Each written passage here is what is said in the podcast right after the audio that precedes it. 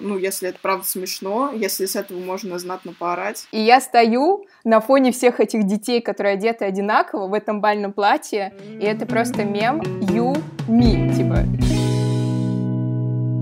то, как российский интернет реагирует на все негативные новости, это просто бесценно. И сегодня у нас будет куча отсылок к мемам. Если вы их услышите, пишите в комментариях, и, возможно, ничего не произойдет. Просто приятный бонус. У нас в гостях тот самый человек, который пишет статьи э, под названием «Шутки по мотивам обращения президента» или э, «Лучшие твиты про удаленку». Автор афиши Дейли Любава Зайцева. Любава, привет! Куча подборок сейчас существует о том, как провести mm-hmm. время на изоляции. Э, с какой самой дикой, самой странной сталкивалась ты? Uh, честно говоря, я не очень люблю такие штуки читать, потому что я очень много работаю, у меня просто не хватает времени выполнять все эти чек-листы, типа почитайте книгу, посмотрите сериал, послушайте подкаст, запишитесь на онлайн-курс. И я не сделала ни одного из этих пунктов, которые мне советуют многочисленные медиа. Вот. Я сама причем писала такие подборки, но ни одним из этих советов э, не пользовалась. Э, что достаточно забавно, и я надеюсь, что это никогда не услышит мой работодатель. Ну, я видела довольно много странных подборок, но одна из самых странных, вот она сегодня вышла на Тиньков город, Любава, может быть, кстати, ты ее даже писала про то, как окунуться в средневековье дома. дома. Да, я видела. Вот это дикий кайф. Ну, то есть она странная, но она странная в очень хорошем ключе. А, там а, рассказаны советы по тому, что сделать такого дома, чтобы у тебя была атмосфера средневековья, короче говоря. Сделать маску, прочитать имя Розы. Какие события влияют на появление мемов вот именно в России?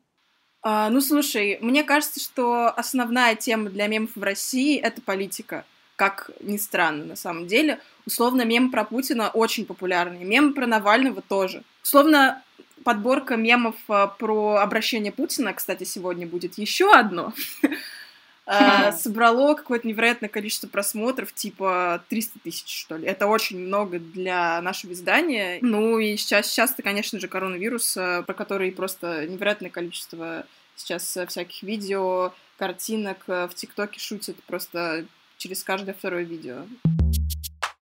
Любава, зачем таким изданиям, как «Медуза» и «Афиша» писать про мемы? Просто потому, что это приносит очень большой трафик или есть еще какие-то причины, как ты думаешь? Ну, не только трафик, хотя это тоже достаточно весомая причина. Ну, во-первых, почему бы и нет? То есть мемы — это точно, точно такая же часть нашего современного мира, как кино, музыка или новые айфоны. И uh-huh. мне кажется, что самое крутое в мемах это то, что они затрагивают абсолютно любые стороны жизни и могут посвящены быть абсолютно любой теме. И что угодно, от, от того же выхода нового iPhone до сериала Тайгер Кинг, который сейчас рвет Netflix, можно обернуть как-то в мем-оболочку. Поэтому мне кажется, что о мемах нужно писать вообще всем. Uh, вообще, если говорить, ну, по-научному, то мемы — это некая деконструкция чего-то уже существующего в новые смыслы. А журналистика, она в целом про новые смыслы. Поэтому, мне кажется, это отлично коррелирует э, друг с другом. Вот. И в целом мем вообще такая вещь, э, что можно вообще разложить что угодно, можно деконструировать что угодно, даже самые необычные вещи. Словно можно вспомнить паблик э, «Страдающий средневековье», где мемы делают из древних гравюр, ну, это вообще просто гениальная вещь, обожаю. Э, просто Юрий Сапрыкин-младший мой кумир.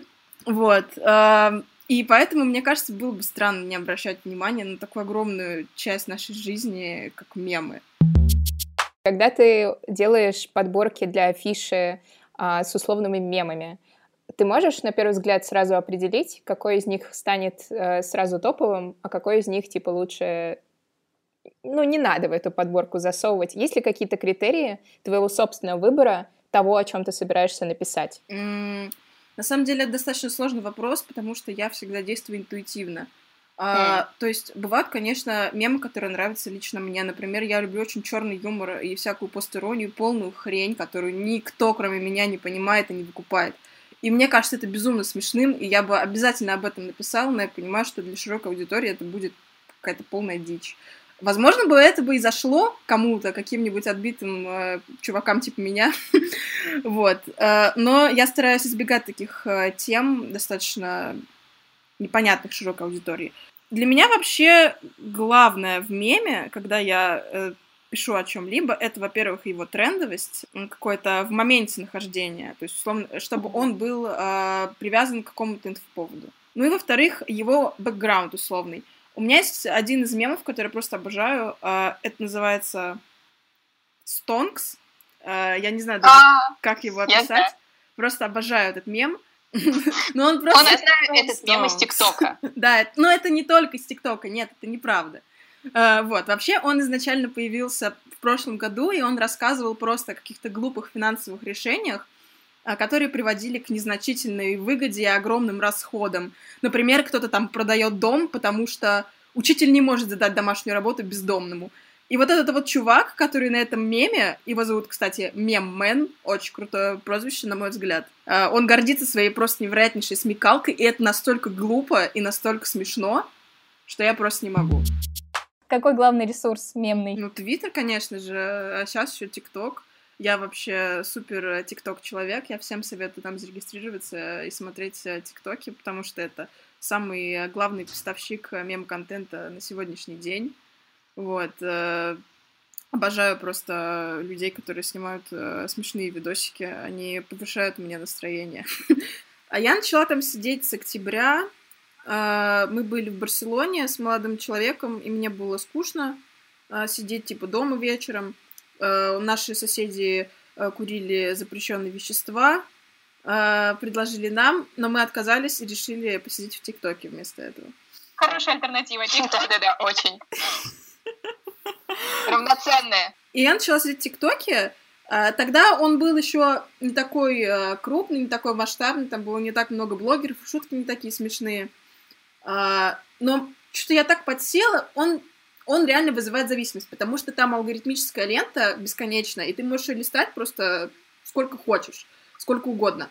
А, и при этом она умная, то есть чем ты больше ага. лайкаешь видео и чем больше ты пишешь комментариев, тем а, лучше ТикТок понимает, э, э, что тебе предлагать. А, и там настолько все становится сегментировано по твоим личным интересам, что буквально каждая шутка, которая тебе попадается, она для тебя смешная. И поэтому это невозможно а, просто уже остановить и перестать там сидеть, потому что ты точно знаешь, что ты зайдешь в ТикТок, и там будут шутки, которые будут нравиться именно тебе. А, по-моему, это вообще прекрасно. Обожаю ТикТок всей душой, реально. А у тебя есть какой-нибудь пример компании, возможно, или блогера, который успешно зарабатывает на мемах? А, я почему-то сразу вспомнила Э, когда был популярен мем «Ждун», какая-то компания российская выкупила на него права и стала продавать везде игрушки в форме ждуна. Справка. Компания CityLand выкупила исключительные права на ждуна в России СНГ у автора голландского скульптора Маргарет Ван Брифорд. Ну, я помню, что точно такое было, и они даже с кем-то судились за то, что кто-то делал а, такие же игрушки, а они говорили, вы что, офигели? Вообще-то у нас есть на него авторские права. Пошли вы, знаете, сами куда. Вот, э, поэтому я, я думаю, что эта компания очень хорошо заработала на этом меме. А, правда, сейчас он уже никому не нужен. А, я не знаю, что, какие у них дела. Помните сервис по поиску дешевых авиабилетов? Как зарабатывать на мемах, мы решили узнать у их SMM-команды. Принцип работы SMM Aviasales примерно такой. На связи Рома Бартунов, SMM-менеджер Aviasales. В первую очередь мы можем позволить себе делать в соцсетях а, больше, чем, наверное, любые другие компании. Так вот уж сложилось в ДНК нашей компании, и потому что мы не какие-то скучные, вонючие корпораты. Но при этом у компании, да и у меня тоже есть какие-то принципы и, скажем так, понятия, которые мы соблюдаем. А, в нашей команде маркетинга примерно 17 человек. Тут нет какой-то команды людей, которые целый день сидят и рисуют мемы. Мы вообще далеко не только мемами занимаемся, мы не агентство Picture. Конечно, больше всего, судя по отклику аудитории, заходит, когда ты как-то шутишь про общественно-политические э, поводы. Это может быть что угодно. Инфоповоды сами приходят к нам, что люди в интернете обсуждают, то, собственно, и обсуждаем мы. Но опять же, я это делаю как-то вот скорее от сердца, а не ради лайков и охватов. Вот если, ну, кажется, что сейчас получится смешно, то шутим. Если нет, то лучше оставим эту тему. Ну, зачем бежать, э, если остальные побежали? А, сейчас вообще, именно сейчас, на данный момент, когда мы все находимся на карантине, когда мы все сидим дома, мне кажется, что еще более важно в такой ситуации писать про мемы и про что-то смешное. Потому что угу. мне кажется, что это вообще вещь, которая подсознательно необходима всем. И я даже видела твит, где было сказано что-то вроде, блин, а как люди во время испанки жили без мемов? Э, я бы точно бы без них померла от депрессухи. И вот мне кажется, что действительно сейчас, э, благодаря мемам и каким-то смешным штукам, мы проще переносим э, такие глобальные потрясения, как карантин, как коронавирус, экономический кризис, закрытие границ и так далее. Потому что люди смеются над этим, и тебе кажется, что все не так плохо, как на самом деле есть. И мне кажется, что это как-то поддерживает внутренний баланс и какую-то гармонию внутри тебя и не дает тебе просто повеситься на люстре. А вот еще такой вопрос. Алена, прости, я тебя перебила. Это был вздох. А, понятно. Раньше мемы считалось, что это какая-то вещь чисто для подростков или детей. А сейчас какая целевая аудитория у мемов сейчас? Это люди уже старшего возраста, типа какая-то супер интернациональная вещь, или все-таки до сих пор это а, дети и подростки?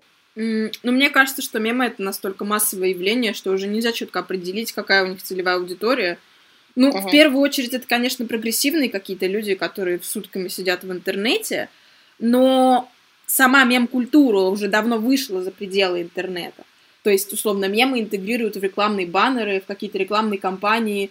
Там в Урганте он переснимает, э, там, не знаю, челлендж от Little Big, который э, как бы вроде бы как мем. Вот. И это уже не только интернет, и это уже не только преимущественно подростки, а, которые являются целевой аудиторией сети, а в целом все люди, условно, даже мои родители, которым там больше 50 лет, они примерно знают, что такое мемы, и некоторые из них тоже а, примерно понимают а, и даже иногда могут пошутить какими-то фразочками. Поэтому мне кажется, что это уже гораздо больше, выше и круче, чем просто э, что-то интернетное. Вот. Э, потому что в целом нельзя разделить мемы реальную жизнь, так как мемы в основном базируются именно на каких-то реальных людях. Мемы, они дополняют реальность и, в общем-то, могут э, влиять на мнение в зависимости от, э, ну, от какой-то определенной цели. То есть тоже моделировать не совсем реальную ситуацию. Мне кажется, что это, кстати, большая, на самом деле, достаточно проблема мемов, э, в том, что они э, могут иногда обманывать людей. Э, допустим, э, в ТикТоке есть много мемов про то, что, блин, вот сейчас карантин затянется на пять лет, или там мы все умрем, и там последний человек на Земле остался. Конечно, все понимают, что это просто чья-то фантазия, и такого на самом деле возможно не случится. Но ведь э, я не могу говорить за всех, и, возможно, есть такие люди, которые могут за чистую монету, условно, это э, как-то воспринять. Я вспомнила сейчас еще ситуацию про то, как на Долгополова подали в суд за шутку. Это примерно то же самое. То есть, э, когда э, из-за того, что мем, он такой, может быть, двуслойный или даже трехслойный, там много подтекстов и много смыслов, каждый может воспринять его по-своему. А, и из-за этого могут реально возникать какие-то либо проблемы, вот на тебя могут пойти подать в суд. Э, это все очень опасно. Поэтому э, с юмором, конечно, нужно быть Слушай, а российские мемы когда-нибудь становились популярными в мире? Ну да, конечно. Допустим, э, был такой мем, он назывался «Кот блины». Я не знаю просто, как он называется по-другому, но там, короче, такая картинка, где сидит кот, такой довольный, с улыбочкой, и там блины рядом с ним лежат. Вот. А. Э, и он был очень популярен за границей, просто безумно. Мне даже, ну, друзья, которые в Америке жили, кидали этот мем. Ну, как бы фотка сделана в России. И блины такие готовят только в России. Но он был супер популярен за границей. Еще очень популярный был мем э, прошлогодний. Э, с, я не знаю, как произнести его правильно. Э, он пишется как э, твердый знак У, твер, твердый знак э, непонятно, как это произносить. Но там такой черный кот, э, который, э, типа, хочет устроить махач. Короче, этот мем был очень популярен в прошлом году. И в целом он появился в России, ну, относительно. То есть сначала он э, появился на Фейсбуке иностранном, в каком-то типа паблике Cursed Cats или Cursed Animals, типа такого. Но более популярен он стал э, в России, когда вот на него наложили эту непонятную странную надпись. А потом uh-huh. уже он перебрался на Reddit, э, и там его уже перевели как-то по-другому. Вот. Но в целом это мем российский, можно так сказать. Ну и вообще не стоит забывать, опять же, про группу Little Big, э, которая в целом сама по себе группа мем. Они очень популярны за границей. И, условно, тот же челлендж с KBD прошлогодний, или даже позапрошлогодний, я не помню, когда это было. Он очень был популярен за границей, и это тоже своего рода мем. И сейчас, тем более, когда они должны были участвовать в Евровидении, мне кажется, что вот их новый танец, он тоже распространился по зарубежным странам, и они, можно сказать, э, э транслируют э, русские мемы за рубеж. Не знаю, я не могу вспомнить любимый мем. Я недавно нашла в своей жизни мем, я пересматривала архивные фотографии, и я раньше ходила в музыкальную школу. Я ходила в рамках этой музыкальной школы в хор, и каждую весну у нас были концерты. А я то ли пропускала занятия по этому хору, но я недавно нашла фотографию, как, я, как меня мама одела, короче, на один из этих концертов. То есть все дети были белый верх, черный низ, а меня мама одела в бальное платье. И я стою на фоне всех этих детей, которые одеты одинаково в этом бальном платье, и это просто мем you, me, типа да-да-да. Вот, это вот оно. Когда сравнивают не в пользу другого человека. И я подумала, да, вот это, конечно, была жизнь. Была не то, что сейчас. Не то, что сейчас.